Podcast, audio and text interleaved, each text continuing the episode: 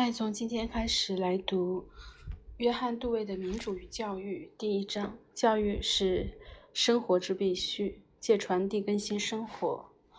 生物和非生物最明显的区别是，生物能凭借更新而延续生存。石头能够耐敲击，耐力如果大于敲击力，受击的石头外观不会改变；耐力如果小于敲击力，石头便会裂成碎块。石头不可能有意图作为挺住敲击而不裂的反应，更不会把敲击化为有益于日后生存的因素。相对的，生物虽然容易被比自己强的力量打垮，却会把作用在自己身上的力量化为延续生存的手段。例如，生物不能这那这样，结果不仅是起码较高等生物不是裂成小块，而是丧失生命。只要保得住命，生物就会努力使周围的能量为自己所用，就会利用光、空气、水分和土壤中的物质。这种利用行为世界可用植物保存自己。利用环境虽然耗损能量，只要生物在生长，得就大于失。就这一层意义解释支配，可以说生物是为自身存续着想而支配各种能量，否则自己就会反过来被消耗尽。生活便是借着操作环境达成自我更新的过程。所有高等生物的这个过程都不可能无止境地延续下去，生物体担负不了无限期自我更新的重任。到了一定的时候就会死亡。不过，生活过程并不是靠任何单一个体的长存来延续，不断繁殖才能生生不息。虽然地质研究证明，不仅个体会死亡，整个物种也会灭绝，但是会有形态更复杂的生物体使生命过程继续。当一一些物种因为克服不了障碍而灭绝，会有能把障碍利用得更为得当的物种。记起生活的延续，就是不断重新让环境适合生物体的需求。以上讲的生活是最低层次的，是物质的生存、生理存活状态。除了这一层意义，生活也指广义的经验，包括个体的和与种族的经验。我们看见一本林肯的一生，不会以为是生理学论著。我们期望着看到的内容是家世出身、早年生活环境的描述、造就性格的重要经历、不凡的努力与成就、个人的愿望和喜怒哀乐。我们如果要讲述某个原始部落或古雅典人、美国人的群体生活，也就是这样的讲法：生活涵盖习俗、制度、信仰、成功与失败、娱乐与工作。我们讲的经验，也要从这些多重的含义着眼。纯生理层次的生存延续是靠自我更新，这个道理也适用于经验。就人类而言，有生理存活的更新，就有信仰、理想、希望、快乐、痛苦以及实践的重新创造。社会群体从太从太旧换新中。延续经验是不争的事实。最广义的教育就是延续社会群体生命的手段。无论是现代都市或原始部落的社会群体，其中的每一名成成员出生时都是幼幼弱的，不会说话，没有信念和想法，没有社会价值准则。每一个人都是自己这个群体生活经验的传递者。每个人也迟早会死亡。但是社会群体的生命会继续下去，社会群体的每名成员必须有生有死，这个根本事实使教育成为社会必须。新生的幼弱成员虽然和掌握群体知识与习俗的成年者截然两样，却是群体的未来所寄。幼弱成员不但必须维持够数的数目，而且得学成。学会成年者的兴趣、目标、见闻、技能和常规，否则群体以后就不会，就不能继续固有的生存生活。即使是在原始的部落里，成年成人的能耐能耐也远远超出无人教导的幼弱者。文明其兴起以后，幼弱者本本有的能力与年长者的标准相差更远。只在生理上成长，只懂得最低限度的活命方法是不够再造，是不够再造群体生命的，要传承群体生活，需要刻意努力与用心经营。生来并不知道也不关心群体的目标和习惯的这些孩子，必须变成既明白又主动投入这些事情。这前后的差距要靠教育来弥合，也唯有教育能做到。社会透过传递行为而存在，情形和生物性存在差不多。这些传递是年长者把形式、习惯、思考、感觉的模式传递给年幼者。如果渐渐老去的一代不把理想、希望、前瞻、准则和意见传递给新生一代，社会生活就不能保存了。假如社会的组成分子能一直活着，他们可能也会教育新生的成员，但这会是以个人利益为出发点的教育，不是群体需求导向的。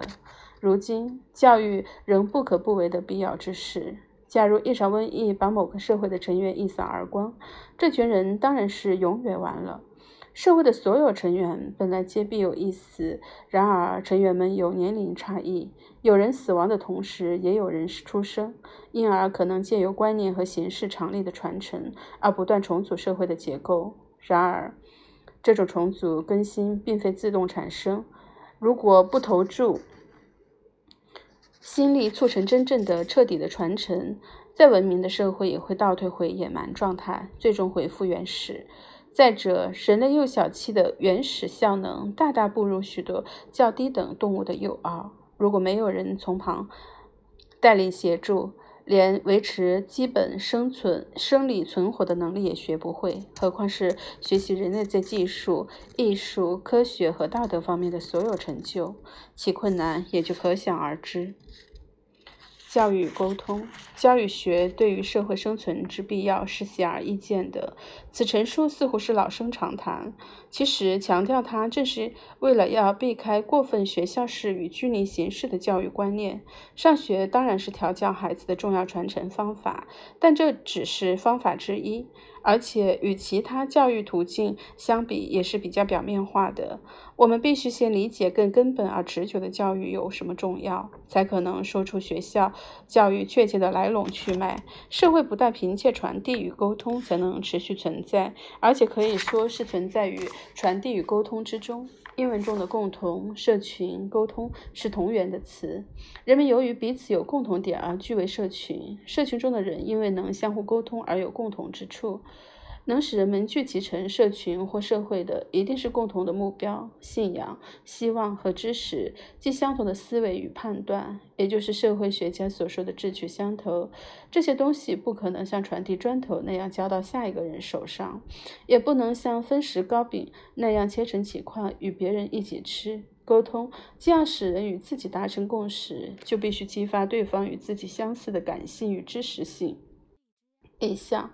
比如，对于期望和要求的反应态度与自己一样，人们不会只因为彼此住得近而成为一个社会群体。反之，彼此生活距离远到不可能再有人际影响，也不可能形成一个社会体。相隔几千里的人，可能因为一本书或一封信而产生情谊，彼此的关系比住在同一个屋檐下的人还近。人们也不会因为工作的目的相同而组成社会。例如，一台机器，所有零件为达成一个目的而合作，却不会形成一个社会。假如每个零件都意识到共同的目标，都关注这个目标，都针对这个目标调整自己的作为，他们便形成一个社会了。这是需要靠沟通来达成的。每一个分子必须知道其他分子在做什么。也必须设法使他人知道自己的目的和进度。要先有沟通，才会有共识。因此，我们不得不承认，即使是在最社会性的群体里，也有许多关系算不上是社会性的。每个社会群体里都有许多人际关系仍然类似机器的临界。人们为了自己的利益而利用他人。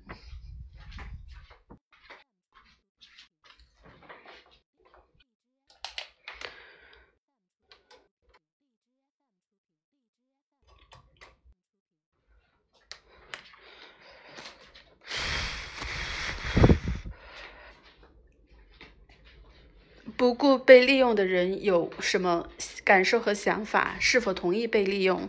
这种利用行为凸显的是体型上的居优势或地位比人优势，技术比人强，农用的工具无论是器具或金钱比人更充比人更更充足。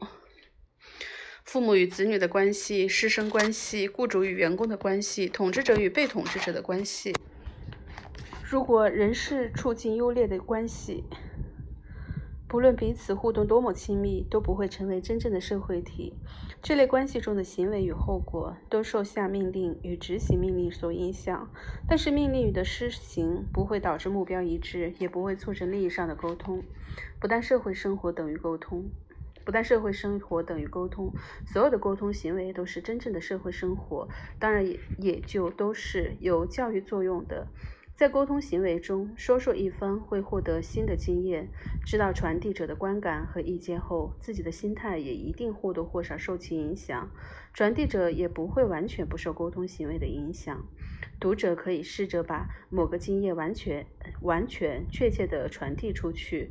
只要你不是用叫嚣、谩骂方式沟通，你会发觉你对自己这个经验的看法在变。如果这是比较复杂的经验，变的感觉会格外明显，格外明显。要传递的经验必须说得有条有理。要想说得有条有理，就必须跳出自己的立场，从对方的角度来看这个经验，找出其中能与对方的生活衔接的地方，彼此使对方能够领会经验的价值。进行沟通时，传递者除了含蓄部分和重点词语不改，其余都要发挥想象，在对方的经验中。经验里，异中求同，于是传递自己经验的上策。所有的沟通都是艺术。我们不妨说，凡是能够维持社会性不衰的、能持续的为人们共享的社会安排，都是对参与者有教育功用的。这类社会安排，唯有在渐渐变形、变成定型老套之后，才会丧失原有的教育功能。其实，群体固然需要借教与学延续社会生命，共同生活的过程本身就有教育作用。共同生活能增广经验、启迪经验，能刺激想象、丰富想象，能引发在表述与思维上力求确切明晰的责任感。真正独自活生活。过火，身心都孤独一人的人，不太可能有机会反省自己的过往经验，并从中获取价值。因为成年者和年幼者的本领差距很大，年幼者必须接受教导，因为教育年幼者是必要的。成年人才竭尽所能，把经验归纳成最便利沟通也最好用的教育和形式。正规教育的地位。与人共同生活，真正共同生活，而不只是保持活着的状态而已，是一种教育过程。这种教育与刻意安排给下一代的教育是大不相同的。共同生活中的教育是附带产生的，其教与学的关系既自然又重要。却不是特意为了教育目的才形成。我们也许会说，一切社会制度教育的多价值的多寡，取决于它对经验的拓展与增进的帮助程度。经济的、家庭的、政治的、法律的、宗教的制度都不例外。虽然这样的说法并不夸张，但是社会制度的原始动机却不是为了增广经验，其最初目的是比较立即使用的。例如，宗教开始制度化是为了巩固统治势力的眷宠，也为了阻挡邪恶侵袭；家庭制度出现最初是为了满足欲望与延续命脉；劳动制度产生的主因，则是要意识他人。制度附带影响了意识生活的质量和程度，而后来才渐渐受到注意的。而这种影响成为制度实施的指导因素，又是更缓进的发展。甚至到了现在，在工业化社会的生活里，人们重视的只是勤奋、储蓄之类的价值观。至于哪些社会关系会引起什么知识上、情感上的反应，远不及实体产量来的重要。换成与下一代相处，摆在眼前的就是人与人的关系，非重视不可。我们虽然很容易忽视与小孩子接触时对小孩子心心性上的影响，或是认为这种影响不及一些看得见摸得着的结果重要，面对孩子却不像。与成人共处那么简单，小孩子太需要受教，改变他们的行为习惯是太迫切要达成的目标，以至于我们不得不考虑这些影响。既然我们的主要目的是使孩子能够参加群体生活，我们不免会自问是否造成就了孩子这样的能力。所有制度的好坏，最终都是看他对人造成的什么影响。人类能多少认清这一点，多半是因为从他与从与孩子相处中学学到了教训，所以我们要从以上所讲的广义教育过程之中，把比较正规的教育区分开出来。这种教育既是直接教学或学校教育，正规教育和。和正规训练在未开发的社会中很少见的原始社会群体，给年轻一代灌输必要的心性，依赖的是维持成年人效忠群体的同一套连接关系。他们没有专供教学用的器具、材料、机构，只有与成年礼相关的形式，通常是让孩子分担年长者做的事，希望孩子借此学习成人的习俗，养成与成人一样的情感模式和固有观念。这样的经验共有，可以说是直接的，因为小孩子参加了成人的工作，是在当学徒；这也可以说是间接的，是小孩子在扮演游戏中照着成年的行为做，从而明白做成人的滋味。在原始社会的人看来，逼一个地方专供教学用，其他一概不做，是很荒唐的。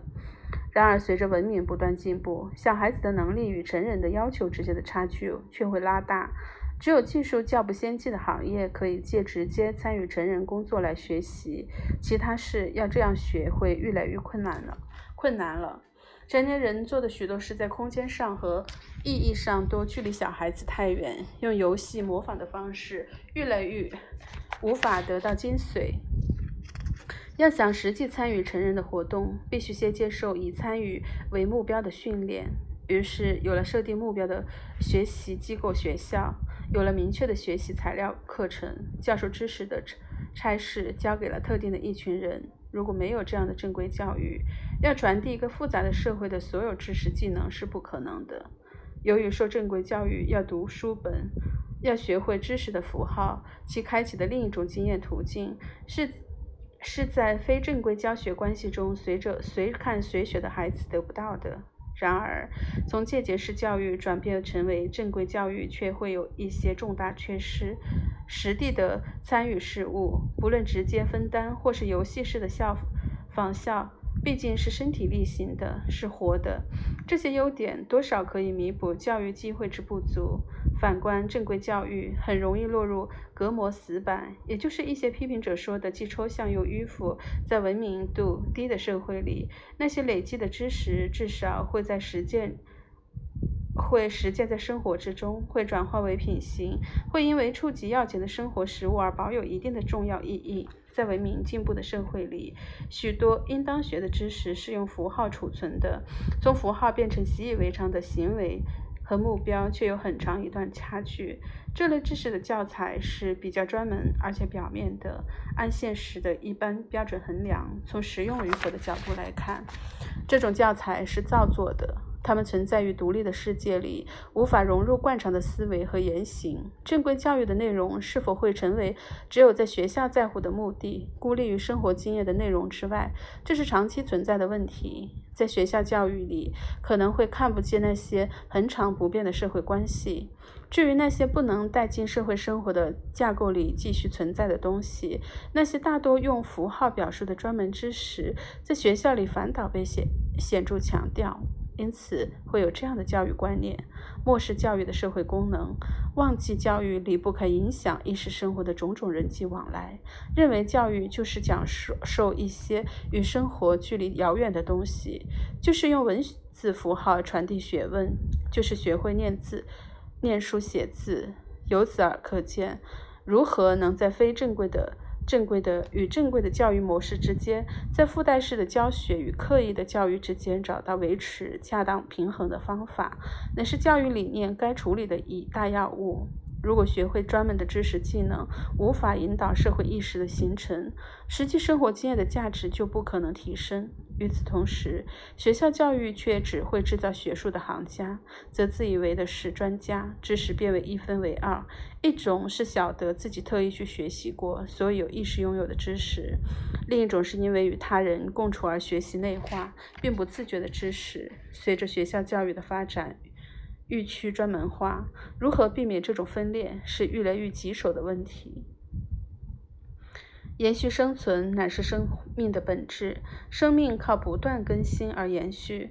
所有生活乃是一种自我更新的过程，生理的存活仰赖摄食养分与繁殖，社会生命则是靠教育才得以延续。这种教育基本上是在共处沟通中进行的知识传授。沟通是经验分享，使经验成为彼此所共有。授受双方的意向都在沟通过程中受到影响。人与人的相处关系，无论何种形态。都因为可以提升经验的质量而具有意义，在与年幼者相处的关系中尤为显著。换言之，每一种社会安排都有教育作用。然而，教育作用成为相处关系的一项重要目的，却是从年长者与年少者相处的关系开始的。在社会结构与资源区。渐趋于复杂多样的同时，正规或刻意的教育学也愈来愈有必要。正规教育和与训练的范围渐渐深广以后，亲身体验的经验与学校学的经验之间就出现不应有的割裂。由于过去一两百年间知识与专门知识突飞猛进，这种分裂现在如今更甚于以往。